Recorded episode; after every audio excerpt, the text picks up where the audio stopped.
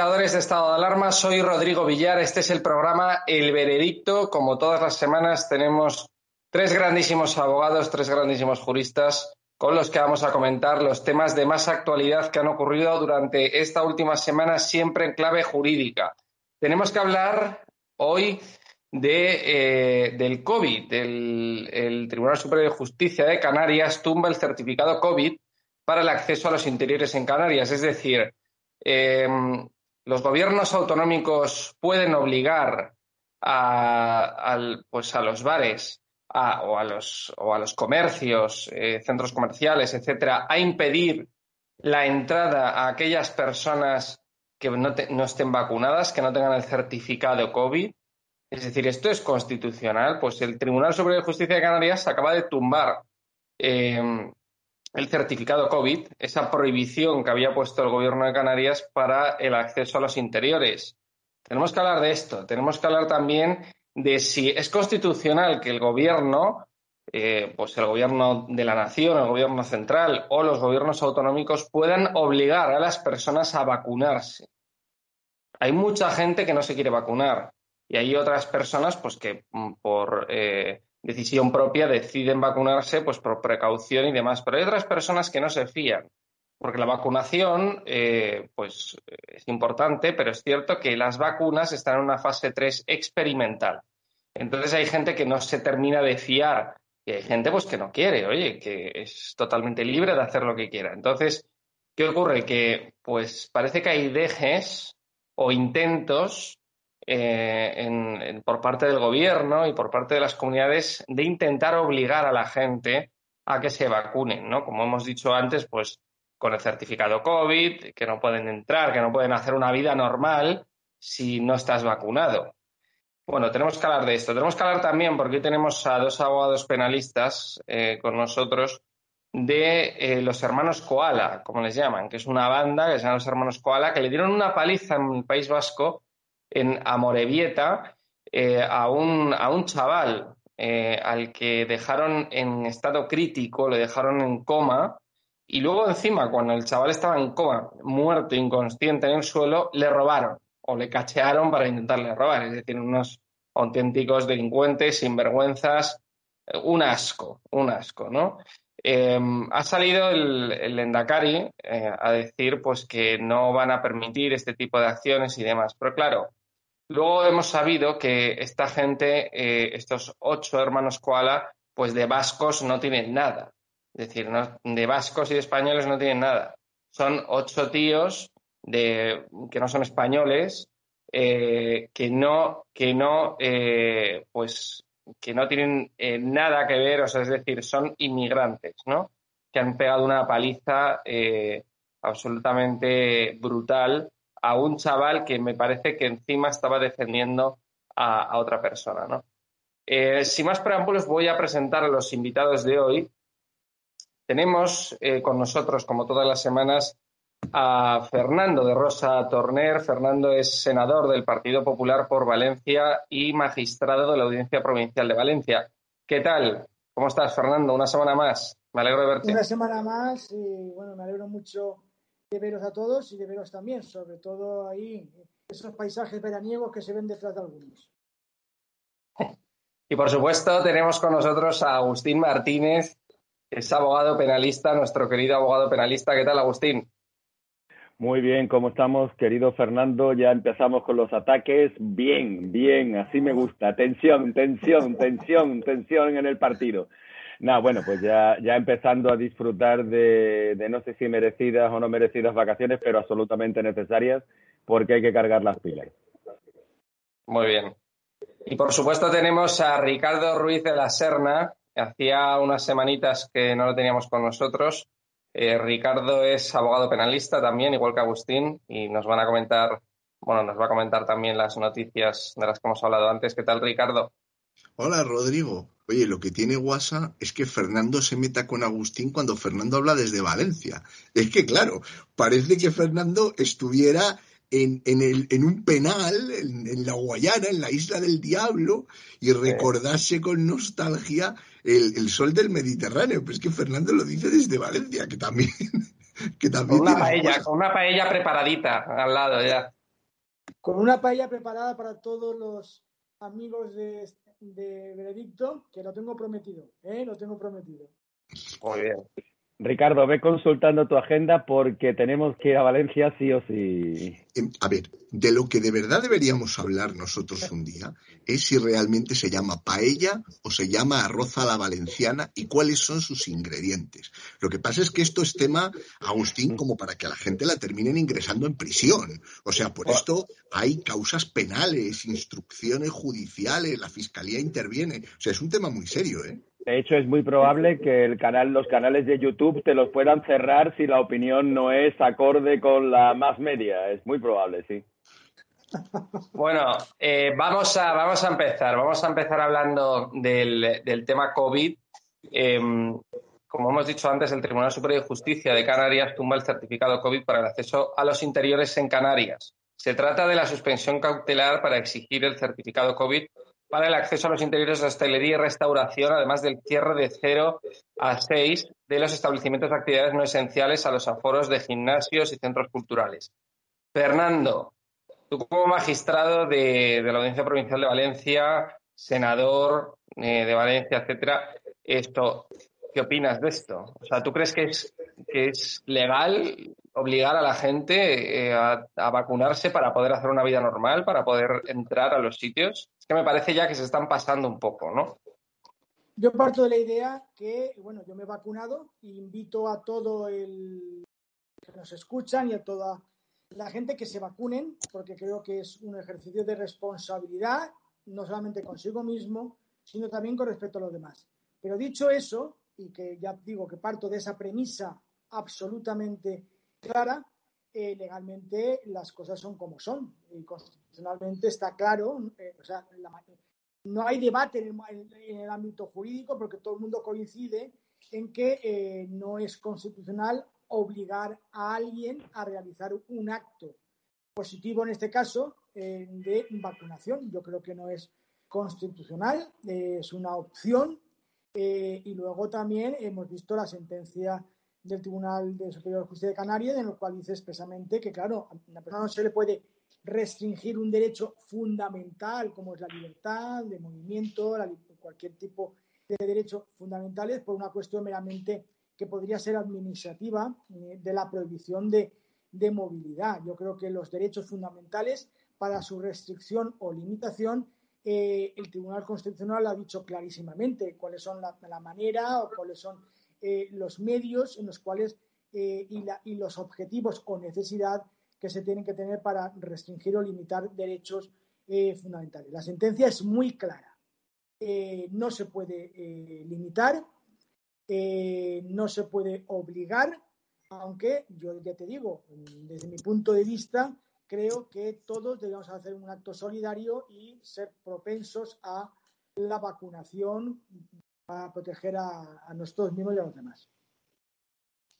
Sí, eh, es, que, es, increíble, ¿no? Porque eh, la gripe, por ejemplo, la, gripe común también mata a mucha, muchas personas al año y, y, no por ese motivo, mm, cuando pillas la gripe o pillas un constipado que puede derivar una gripe, eh, te prohíben la entrada a, a, los sitios públicos, ¿no? A los, a los lugares públicos.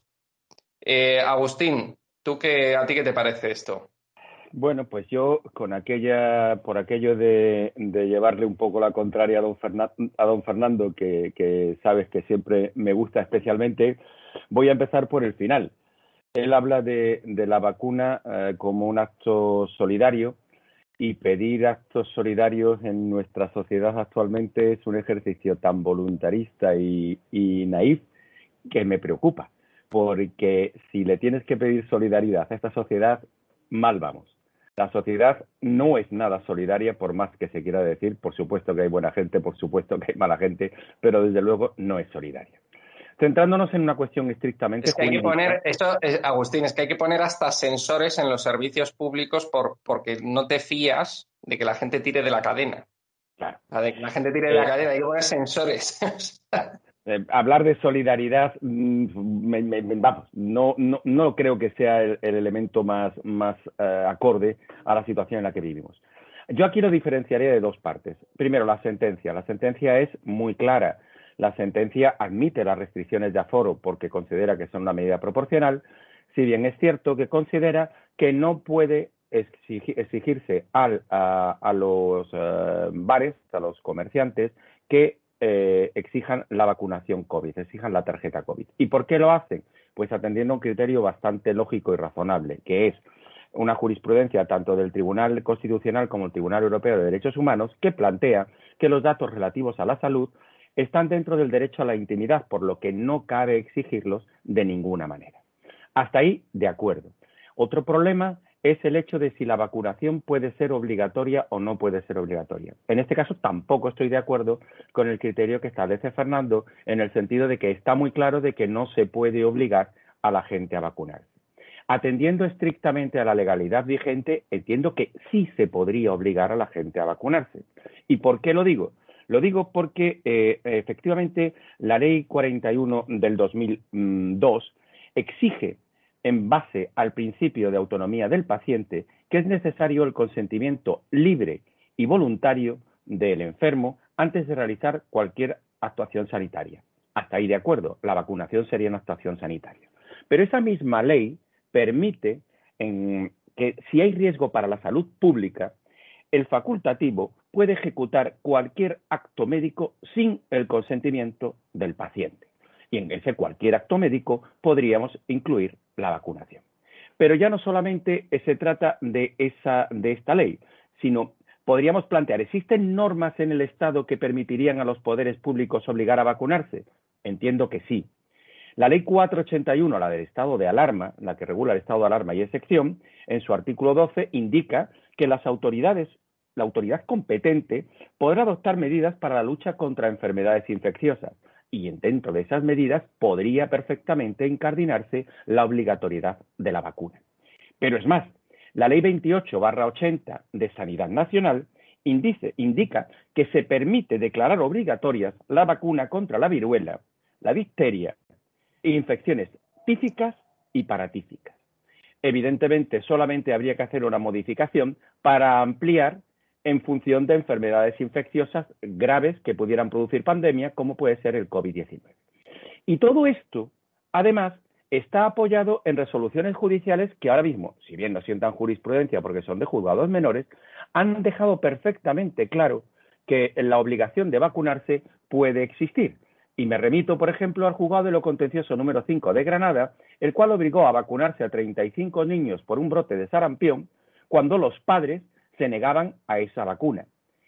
Y mm, casi paradigmática podíamos hablar la sentencia del juzgado de instrucción número 2 de Santiago, que una anciana que eh, no quería ser vacunada por su tutora legal, eh, en un centro, estando en una residencia médica, el tribunal ordenó que efectivamente fuese vacunada en contra del criterio de la tutora, en contra del criterio de la tutora, porque argumentó de una manera absolutamente mm, sólida el hecho de que es más fácil padecer lesiones graves como consecuencia de la enfermedad que prevenir mm, eh, que, eh, los daños que puede producir la vacunación.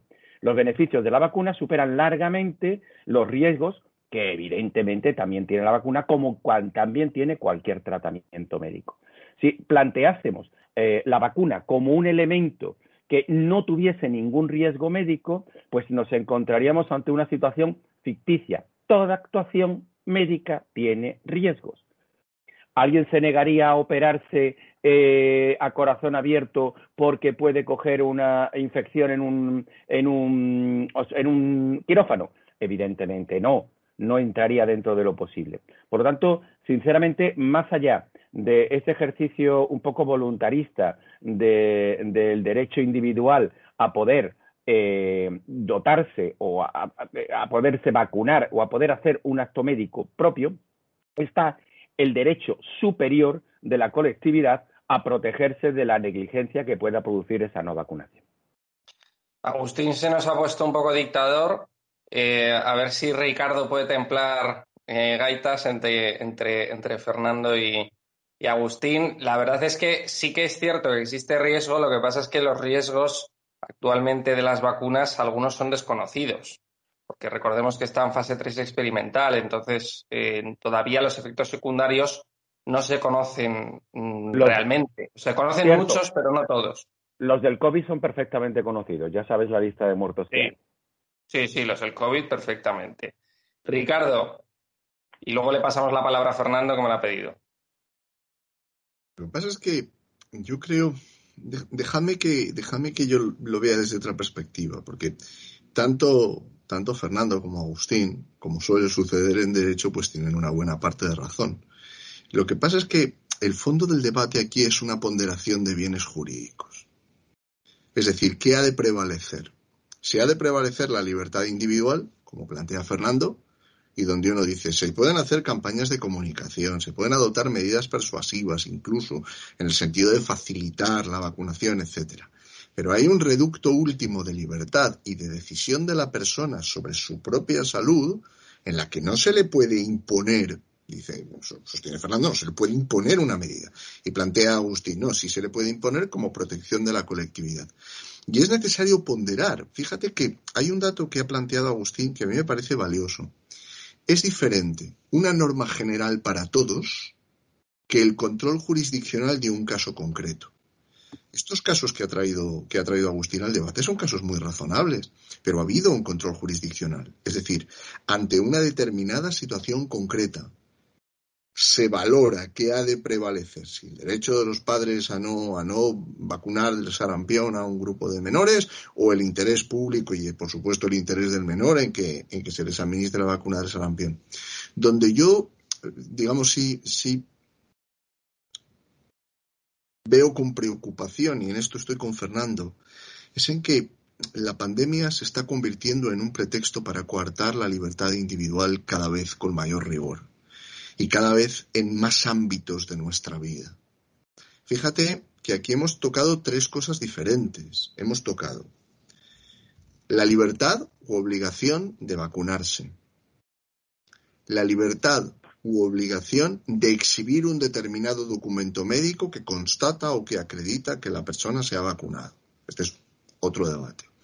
Y traía Agustín, mencionaba el marco jurídico de los estados de excepción, alarma y sitio, que en el fondo se han planteado en España a propósito de las distintas medidas que los gobiernos autonómicos han ido aprobando.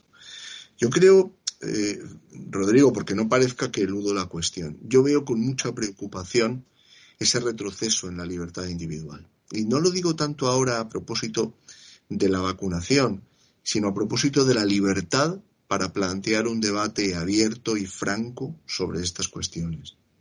Es aquí donde yo, donde yo sí veo con, mayor preocupación que a quien plantea, a quien plantea una perspectiva discrepante se lo estigmatiza como si fuera egoísta o insolidario. Y, sin esa libertad de expresión es, prácticamente imposible vivir en una vivir en una democracia. Y esto sí lo veo esto sí lo veo con preocupación Rodrigo el, el, retroceso que se está produciendo en la libertad. Estamos viendo por ejemplo la anulación de multas por acciones realizadas durante el estado de alarma que finalmente se declaró que finalmente se declaró inconstitucional no o las medidas que se están revocando adoptadas por los gobiernos autonómicos. Otro debate y termino con esto otro debate sería, y aquí sí estoy más con Agustín, que hubiera una ley específica y que este debate se planteara en el Congreso de los Diputados y que, y que se viera y que se viera realmente un debate libre y, franco y abierto y que se cambiara el marco jurídico. Porque probablemente dime Agustín. Sí no Ricardo em, eh, preguntaron es decir pues el ABC sacó que preguntaron a juristas, ¿me pueden obligar a vacunarme? Y, dijeron, pues la Constitución no lo permite. O sea, la Constitución no permite eh, obligar a las personas a vacunarse. Esa fue la conclusión a la que, a la que se llegó. Agustín no está de acuerdo, eh, piensa pues que hay herramientas jurídicas. Pero si es más fácil, si es más sencillo. Eh, tú planteate algo que para nosotros se ha convertido en absolutamente natural, porque es obvio, es, es, prácticamente forma parte de nuestra existencia, que es que los niños nada más nacer se vacunan y que un niño para entrar en un centro público tiene que tener una cartilla de vacunación. Es que eso es obligar a los ciudadanos a vacunarse. Obviamente sí, Claro que sí. Eso es obligar al ciudadano a vacunarse. ¿Por qué? Porque existen una serie de enfermedades en las cuales hemos determinado que es obligatorio vacunarse. Y si tú no quieres vacunarte, tu hijo no puede entrar en un centro público a estudiar, no puede ir a una guardería, porque somete a riesgo al resto de los ciudadanos. Es que, claro, la Constitución, la Constitución no es una especie de, de, de vademecum que da la solución a todo. La Constitución es una norma básica con la cual se generan una serie de principios de funcionamiento. Pero nadie plantearía que ahora es obligatorio vacunar a un niño pues de, pues de viruela. Pues es que es obvio que hay que vacunar a los niños de viruela. Yo no tengo, o sea, es decir, Fernando. me obligaron, yo no tengo la, la, última vacuna esa que te ponían a los 11 años, es decir, toda la, la, serie de vacunación, esto, yo no sé por qué, no me acuerdo, pero mmm, me salté la última vacuna que ya no me acuerdo cuál era, yo no sé si me la pusieron después, pero es cierto, a mí no me, o sea, no, es decir, no pasó nada, no me, no, no me coartó mi vida ni nada, no ponerme la última vacuna de los 11 años. La del COVID sí que la tengo, pero. Eh, eso es una frivolidad, Rodrigo. De todas maneras, Agustín, tú has puesto ejemplos jurisprudenciales que clarifican muy bien. Muy bien. Es decir, tú has puesto dos ejemplos. Un tema de unos niños que no estaban vacunados de sarampión porque sus padres no querían. Y el tema de una incapacitada que, que eh, se, se le puso la vacuna en contra de lo dispuesto por su tutor legal. Ahí la jurisprudencia es clara porque cuando entra en colisión la voluntad exterior con respecto a la voluntad del interesado, el, los tribunales se pronuncian y dice prevalece, por ejemplo, la incapacitada, que en este caso no puede decidir, pues la jurisprudencia determina y el juez dice que procede. O de los niños que tampoco pueden decidir, por tanto, eh, prevalece la voluntad social con respecto a la voluntad individual. También eh, ocurría muchísimas veces, con, acordados con el tema de los testigos de Jehová, con las transfusiones de sangre, que al final la jurisprudencia dijo que, bueno, si yo personalmente no quiero hacerme una transfusión de sangre y me quiero morir porque mis idearios son esas, pues no te pueden obligar a hacer una transfusión de sangre en una operación. En cambio, cuando se trataba de un menor, de un niño, del, del ámbito de los testigos de Jehová, que sus padres se oponían, los médicos acudían al juzgado, yo he estado en el juzgado de guardia y he autorizado la transfusión de sangre a un menor en contra de la voluntad de los padres, porque yo he interpretado que era una función social la, de juez y por tanto convenía al individuo, a la sociedad que esto ocurriera. Por tanto, hay que ver, eh, eh, cuando se trate de mi individualidad, yo puedo decidir, yo puedo decidir. Otra cosa es cuando se afecta a terceros. Entonces sí que se judicializa y se puede determinar de forma clara eh, qué es lo que tiene que, acontecer. Eh, hay, ha habido casos en los cuales ha habido padres que no han querido vacunar a sus hijos. En este caso se ha judicializado y se ha obligado por parte de la sanidad pública a hacer la vacunación. Por tanto, yo parto de la idea, yo considero que es un error un error el, el, el no eh, utilizar la ciencia para vacunarse y prevenir. Por tanto, yo apelaba eso a la solidaridad, algo que tú has dicho que, que te chocaba un poquitín. Yo apelo a la solidaridad. Lo que no puedo es defender que los derechos individuales puedan ser restringidos si no es a través de los juzgados y tribunales limitados de la manera, sino por un acto administrativo o por una administración concreta. Yo siempre creo que es eh, quien tiene que velar por nuestros derechos y libertades son los tribunales eh, de justicia. Y, y, en el caso que alguien no quisiera vacunarse y pusiera en peligro la vida de los demás, hay que acudir a los tribunales de justicia, ponderar qué es lo que está ocurriendo, porque a mí me da mucho miedo que a través de abriendo la puerta por algo que, que a lo mejor podemos considerar ¿sí? que, que, protege la sanidad, se abre la puerta a una actuación del Estado, una actuación de la Administración asfixiante con respecto a los derechos individuales de los ciudadanos. Yo para eso soy muy liberal ¿no? y, y creo en la libertad del, del, del individuo, siempre apelando a la solidaridad. Y eso es lo que quería. Agustín. Sin duda, sin duda hoy me toca bailar con la más fea porque en este juego parece de, liberalismo frente a lo que en un momento determinado pueda ser el llamado intervencionismo del Estado, eh, la mayoría de nuestros oyentes van a ser eh, absolutamente favorables y proclives a la defensa del liberalismo a ultranza. Hasta ahí soy consciente de que el debate ya lo tengo perdido de salida. Pero eh, como, como se trata de circunscribirlo única y exclusivamente desde un punto de vista jurídico, yo hacía referencia con anterioridad y lo vuelvo a hacer ahora porque para que no quede eh, en agua de borrajas, que el hecho de que el, el Estado obligue a un ciudadano a vacunarse es no solo perfectamente constitucional, sino que además es esta forma parte de nuestro ordenamiento jurídico. Y vuelvo a repetir, Ley, Orgánica 2280 sobre las bases de la sanidad nacional. Se permite declarar obligatorias la vacuna contra la viruela, la difteria, las infecciones tíficas y paratíficas. Se trataría, como bien ha dicho Ricardo, de una simple modificación legal en el Congreso y posteriormente en el Senado que determinase que además de esas viruelas, difterias, infecciones tíficas y paratíficas, además de eso, se introdujese situaciones de pandemia, enfermedades concretas, pues, lo que fuese. Y en este caso podría ser el COVID. Si eso ocurriese, no solo sería perfectamente constitucional, sino que además sería obligatorio. Se trata después de decidir, ¿es necesario yo no me considero capacitado porque solamente soy un humilde abogado de provincias.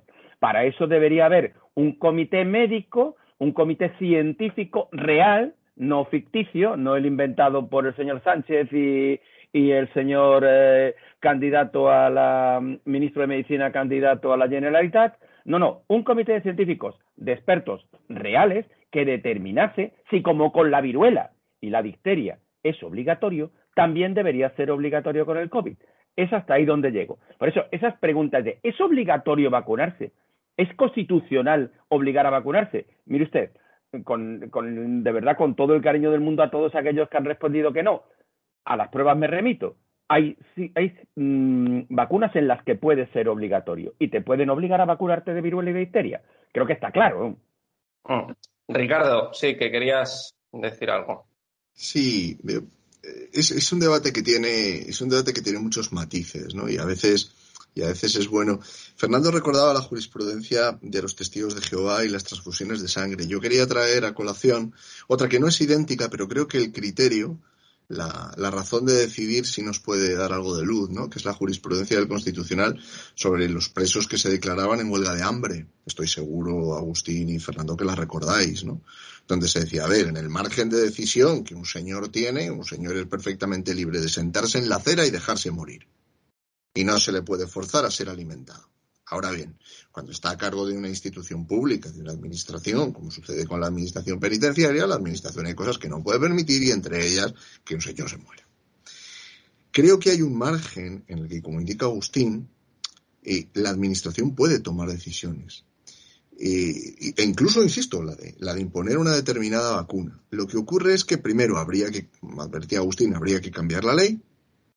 Por eso la pregunta así planteada es obligatorio vacunarse, habría que matizarla, no vacunarse contra el COVID, porque hay otras vacunas que, como indica Agustín, pues, pueden ser obligatorias. Pero creo que no es el fondo del debate. Creo que el fondo del debate era, iba más en lo que indicaba Fernando de quién controla esto. Es decir, quién controla esa ponderación de bienes jurídicos que finalmente nos puede llevar a perder cotas muy importantes de libertad. Tú mencionabas lo de la entrada en bares, restaurantes y otros establecimientos de pública concurrencia. Bien, y podría parecer una cosa menor. Es decir, un haciendo demagogia, una persona podría terminar diciendo, bueno, pues que vayan o que no vayan o, lo que sea. Quiero decir, que no puede vivir sin, sin ir a un determinado lugar. Pero sin libertad de expresión es más difícil vivir. Y claro, llega un momento en el que lo que estamos viendo es una presión abrumadora que impide plantear con franqueza las objeciones que pueda haber. Y, no me refiero tanto ahora a la obligatoriedad, sino las objeciones que justifican una determinada voluntad. iba a decir, una determinada voluntad que no tiene por qué ser de no vacunarse, pero que puede ser la de esperar a ver, esperar a ver qué sucede, esperar a ver cuáles pueden ser los efectos. Es decir, hay una gran variedad de opiniones. Y lo que a mí me preocupa es esa pérdida de libertad de expresión, esa pérdida de, de autenticidad en el debate, que llega un momento en el que se produce la espiral del silencio. Ah. parece que todo el mundo, parece que como todo el mundo piensa lo mismo, nadie se atreve a, nadie se atreve a discrepar. Y yo con la pandemia estoy, estoy observando que esto es creciente. Recordaréis, por ejemplo, situaciones verdaderamente, verdaderamente terribles que se dieron en las primeras, en las primeras semanas del primer confinamiento y del segundo. Cuando había personas a las que se veía sin mascarilla por la calle y las increpaban, y podía haber razones fundadas en derecho para que esas personas no llevaran mascarilla. Entonces, eh, a mí lo que más me preocupa es esta pérdida de libertad, pero no lo digo tanto en clave del debate liberalismo-intervencionismo, creo que queda claro de mis palabras que hay un margen de intervención del Estado, sino la falta de control, la falta de, supervisión. Es decir, finalmente se están limitando y restringiendo derechos con normas administrativas.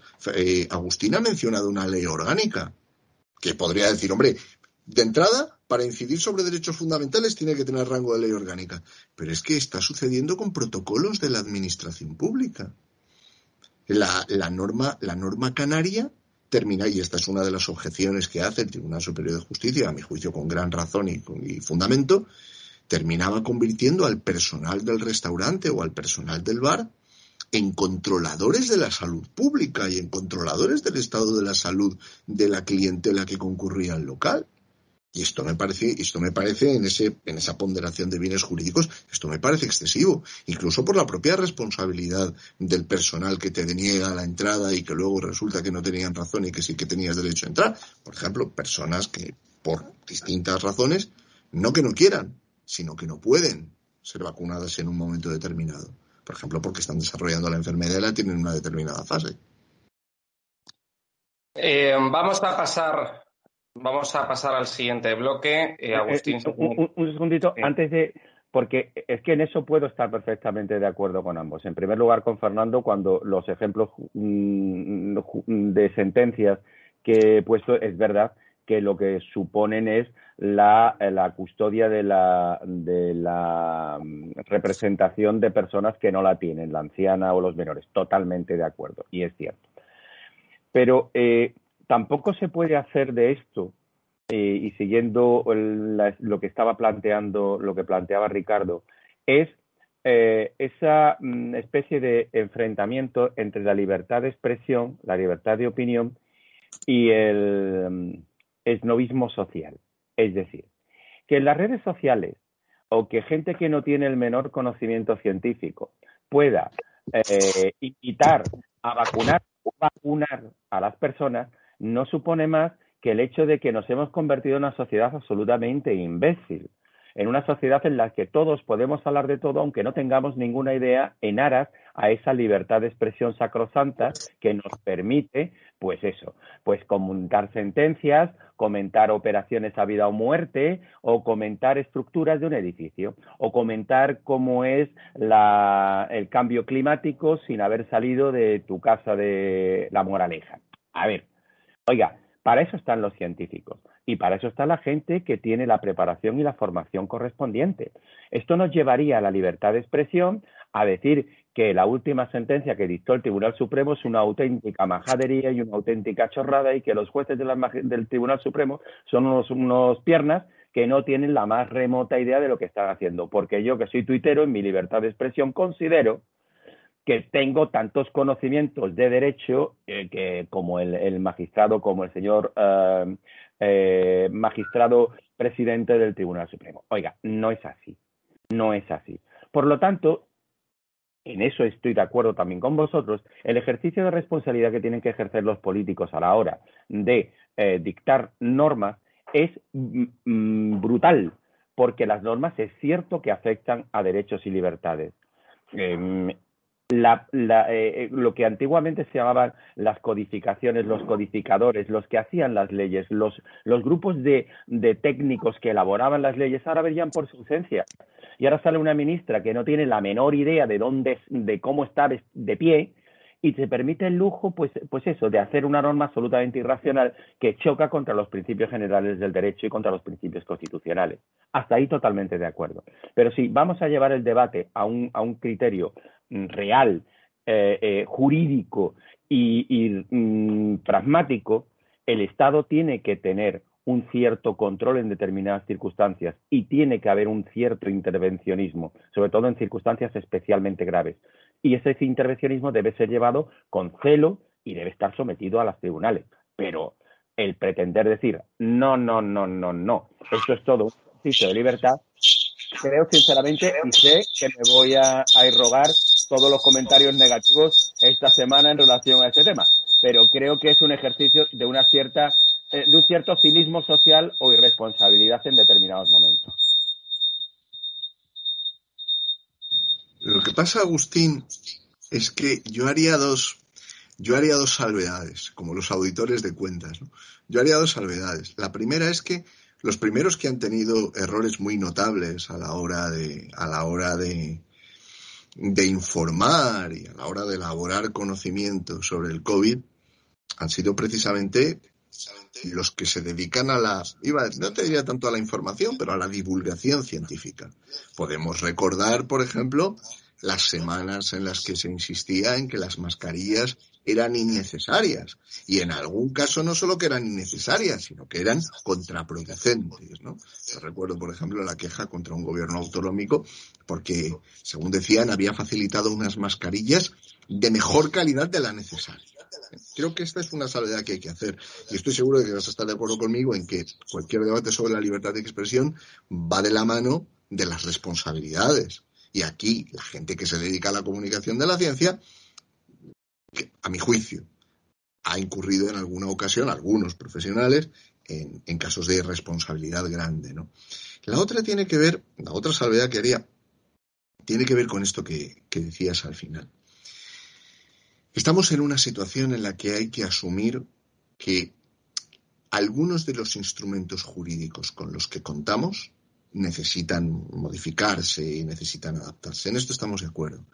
Pero son tantos, Agustín, los campos en los que se están produciendo retrocesos de las libertades. Antes has mencionado el asunto de las personas que opinan de derechos sin tener ni idea. Lo mismo podrían decirse de otros muchos campos. ¿eh? No es que el derecho sea especialmente cualificado. Pero caramba, es que estas opiniones se están utilizando para restringir y para coartar derechos. La presunción de inocencia en España está en franca retirada. Es terrible, es terrible pero cada vez son más las normas jurídicas que invierten la carga de la prueba, que sientan presunciones de culpabilidad, y no solamente, insisto, en el ámbito penal, sino también en el administrativo o en el laboral, por poner dos ejemplos más. Y yo creo que este es el problema de fondo. Más allá de una determinada medida administrativa para hacer frente a la pandemia, ¿cómo la pandemia está sirviendo como coartada o como pretexto para la restricción de derechos y, de libertades? Yo lo que veo con preocupación es que hay derechos y libertades que, consideramos fundamentales y que en el contexto de la pandemia, sobre pretexto de la pandemia y de otras situaciones excepcionales, están en franca retirada. La libertad ambulatoria, la libertad de expresión, la presunción de inocencia. y, esto, y creo que esto va más allá de una determinada una determinada medida administrativa.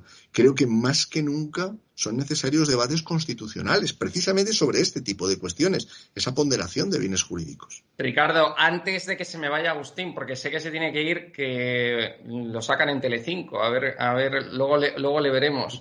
Eh, Agustín, esto, quiero que me comentes rápidamente el tema de la paliza que le dieron a este chaval en, el País Vasco que lo han dejado en estado crítico. Simplemente que hagas una valoración rápida. Bueno, pues, pues es, una agresión absolutamente injustificada. Eh, la mezcla de violencia, alcohol, drogas, bueno, pues lleva a, situaciones que, son absolutamente lamentabilísimas. Eh, en el fondo, eh, yo en esto también ¿qué quieres que te diga? Tengo, tengo una, tengo también una, y sé que tampoco probablemente la opinión va a ser especialmente popular, pero en contra de lo que parece, eh, eh, España no es un país ni violento, ni España es un país en el que se estén produciendo más agresiones sexuales o más uh, agresiones a peleas que, que en el resto de los países europeos. la última estadística de Eurostar, España está en el nivel 25 de, este tipo de delitos. Em, ¿A dónde nos lleva esto? A que efectivamente cualquier acto de este tipo es absolutamente deplorable y para el primero, obviamente para el que lo parece, pero para el resto de la sociedad también. Y yo creo, por darle también, insisto, un punto de vista jurídico, que la ley del menor está francamente bien para delitos menores, pero resuelve muy mal los delitos más graves. No, no, no funciona especialmente bien con los delitos más graves. Por lo tanto, yo creo que también sería el momento de a lo mejor plantear una revisión de la ley del menor y ver cómo plantear la solución o el castigo a, este tipo de, delitos que siempre, en un porcentaje alto, están producidos por menores y que causan una alarma social importantísima. Agustín, muchísimas gracias. Nos vemos la semana que viene. A vosotros. suerte. Un cordial saludo. Un, un abrazo, Fernando. Un abrazo, Ricardo. Un abrazo. Hasta luego. Bueno, nos quedamos con Ricardo y con Fernando comentando el tema de esta agresión eh, tan brutal que recibió este chaval en, en, el País Vasco por parte de ocho animales. Uno tenía 37 años ya, es decir, ya era mayorcito, otro tenía 15 años. Se hacían llamar los hermanos Koala, una banda, eh, parece ser que integraban eh, chicos, eh, chavales que, pues parece por el vídeo también y por algunas informaciones, algunos medios que no eran todos españoles. Eh, bueno, le dieron una paliza a este chaval, está en estado crítico, le dejaron en coma, le operaron el otro día, vimos a su padre roto por el dolor, roto por el dolor porque estaba su hijo pues al borde de la muerte. son ocho eh, personas que tienen ya antecedentes penales de otros delitos anteriores. Y es interesante lo que comentaba eh, Agustín de la revisión de la ley del menor. Creo recordar, y creo recordar que estaba Ricardo en ese programa con nosotros, que estuvimos hablando de la revisión de la ley del menor cuando creo que hablamos de un caso de acoso escolar o de bullying. Em, Ricardo, eh, tú que también eres penalista, mm, coméntame un poco. yo estoy muy de acuerdo con lo, yo estoy muy de acuerdo con lo que decía Agustín respecto a, respecto a la ley del menor. Eh, para el hurto en una tienda puede funcionar. Lo que ocurre es que yo añadiría dos cosas. La primera es que estamos, España no es un país más peligroso que los países de su entorno, esto es absolutamente cierto. Ahora bien, yo sí observo una una creciente tendencia, sobre todo en la delincuencia más joven. No incluyo a un señor, un señor de 37 años está ya entre los que insisten en llamarse jóvenes. ¿eh? Pero no es, claro, pero no es un señor de 20. ¿eh? Yo estoy casi, Ricardo, yo estoy casi. Bueno, bueno, pero tú, pero, pero tú te conservas bien. Lo que, lo que, a ti lo que pasa es que hay que aplicarte la agravante de periodista. agravante. Ah, eh, peor aún, no, no. Ahí me meten en el módulo, en el peor módulo de todo. Pero, pero fíjate, Rodrigo, que si estamos viendo un determinado tipo de delincuencia, de agresiones tumultuarias, por ejemplo, de lesiones en las que ahora, a ver cómo lo de Fernando, pero que yo me iría más al homicidio en grado de tentativa. Pues claro, termina viendo una persona a la que la continúan, la continúan golpeando hasta que prácticamente le causan la muerte, ¿no? Entonces, en, este tipo de, o las lesiones con resultado de muerte, bien, pero lo que digo es que se ve un tipo de delincuencia más, más violenta, creo yo, que la que podíamos pensar hace, hace unos años. Y luego me parece que hay una última cuestión. Hay que replantearse la efectividad de ciertas penas y de si son o no son disuasorias. Porque es verdad que, sobre todo en la riña, o más que en la riña, en la agresión tumultuaria, sí hay cierta sensación de impunidad, sí hay cierta sensación de que al final, bueno, me podrán decir que yo estaba allí, pero no podrán demostrar que, no podrán demostrar que yo participé. Dicho esto, huelga decir que además puede haber la concurrencia de agravantes, ¿no? Se trataba de un grupo y hasta donde la información que se ha publicado continúan golpeándolo cuando ya está en el suelo inconsciente. Con lo cual nos podemos plantear, insisto, calificaciones alternativas, pero, pero Y lo graban. Y lo graban. De mucha gravedad, pero esto me refiero con ese plus de crueldad, ¿no? Grabar la agresión, difundirla en redes sociales, la jactancia de la agresión, que se está dando también mucho entre menores y también en delincuencia juvenil, ¿no? Ese, ese bajísimo umbral de culpabilidad en el que en realidad la empatía hacia el otro se ve mucho en delitos en redes sociales, ¿no? Sí. Fernando, bueno, coincido obviamente con Ricardo, es que estamos ante una figura que aunque no es algo em, eh, jurídicamente hablando o policialmente hablando, que eh, es algo eh, que se ve en nuestro país de una forma em, constante, pero, pero es dramático. Es decir, basta que veamos las imágenes o veamos lo que ha ocurrido en este caso como en otros supuestos, de, eh, causen pues esa estupor en la ciudadanía. La, ley del menor debe ser objeto de una revisión. Menor que eh, yo creo que debe ser objeto de un nuevo planteamiento. Creo que ya ha pasado muchos años eh, desde que se modificó y por tanto yo creo que la, delincuencia juvenil ha, ha, variado muchísimo con respecto al momento en que se dictó la, ley del menor. Para eso no hay más que escuchar a, un magnífico magistrado como es Emilio Calatayud, juez de menores de Granada, que, constantemente está hablando, desde mi punto de vista, de una forma conociendo eh, los temas y dando alternativas, dando propuestas de modificación de esta, de esta ley. Por tanto, hay que escuchar más a los jueces de menores y, en este caso, eh, modificarla. En otra ocasión, y perdón, respecto a este caso concreto, eh, no puedo coincidir más que con Ricardo, de si estamos ante un tema de, un, homicidio, vamos a ver el, grado, eh, ya que no han conseguido el resultado, pero vamos a ver eh, lo que se ha producido. Tú mismo has dicho que se grabó, se intentó luego robar, es decir, que estamos ante una violencia máxima, máxima de este grupo de personas que desde mi punto de vista es indiferente que sean todos españoles, extranjeros o medio pensionistas. Es la violencia y la agresividad que está existiendo hoy en día en la sociedad.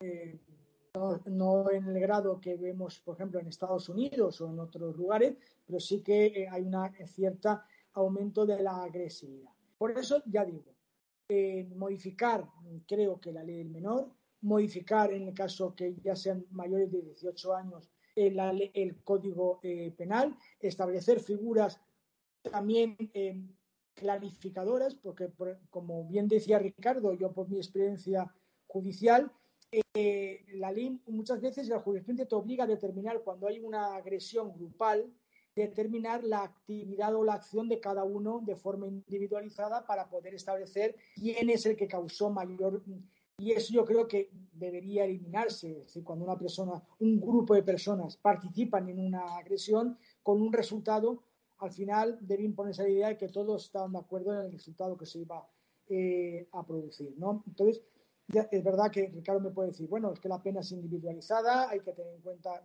puede haber una responsabilidad compartida, pero vamos a estudiar, yo creo que de una forma la reforma del Código Penal para poder determinar esa responsabilidad colectiva en los delitos grupales cuando se están eh, eh, produciendo.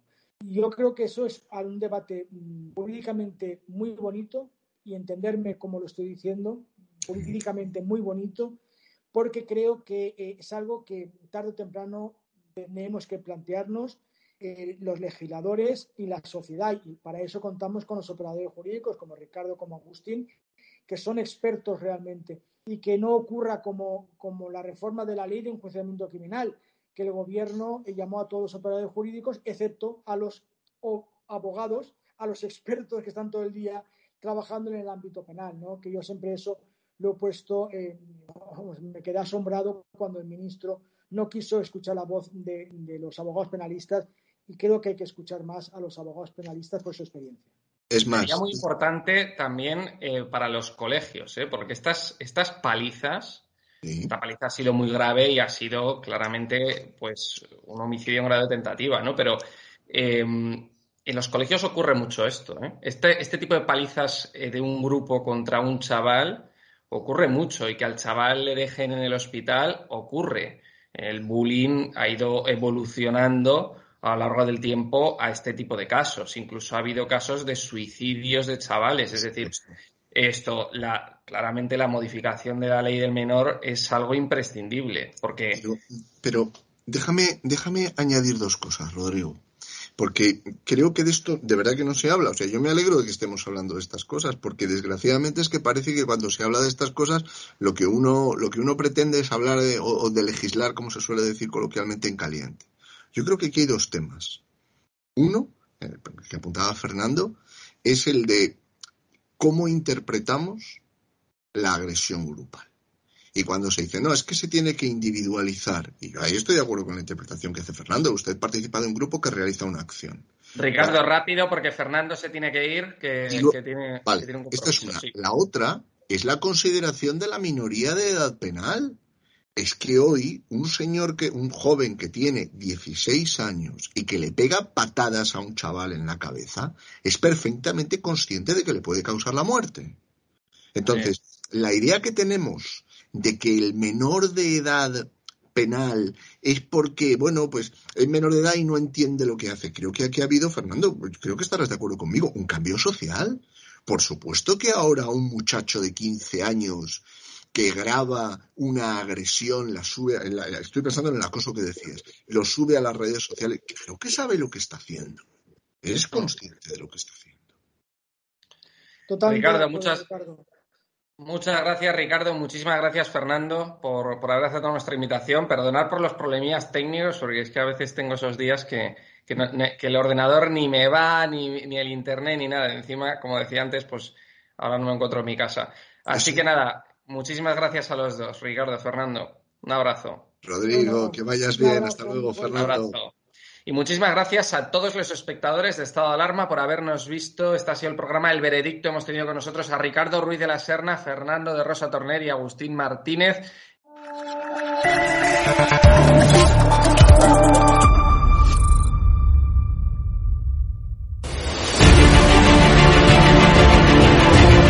Preguntado, usted está siendo investigada por presunta administración desleal. Después es una vergüenza que la extrema derecha media... ¿Quién es la extrema derecha? Los que contratan...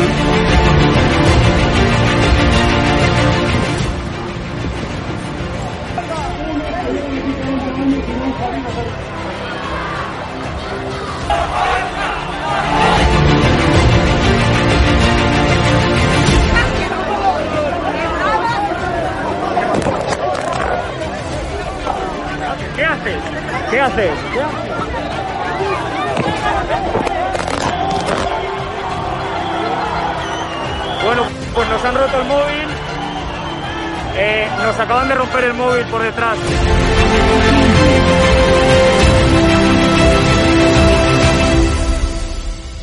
edatv.com, ¿vale? Pincháis aquí y ponéis los datos fundamentales. Y ahora, como veis, eh, nos pide que firmemos este contrato de suscripción, lo leéis con calma, por supuesto, y le dais a continuar.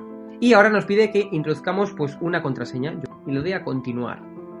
Y ahora me pide que confirmemos el correo electrónico. Eh, habréis confirmado vuestro correo electrónico y os pide, ¿vale? Que elijáis una membresía. Está gratis, mensual, semestral, anual, ¿vale? Pues podéis elegir, por ejemplo, si queréis ayudarnos pues con 9,99 euros al mes y con la tarifa eh, plata, pues le dais a aceptar y suscribirse. Pincháis aquí y como veis, ya os dice aquí, os pone todo claro, a Fact News Consulting, plata, tarifa plata mensual, 9,99 euros, le dais a pagar y os abrirá ya pues el TPV, ¿no? Ponéis vuestra tarjeta bancaria, ponéis la caducidad, el código de seguridad y ya podéis llegar a pagar dándole a este botón automáticamente.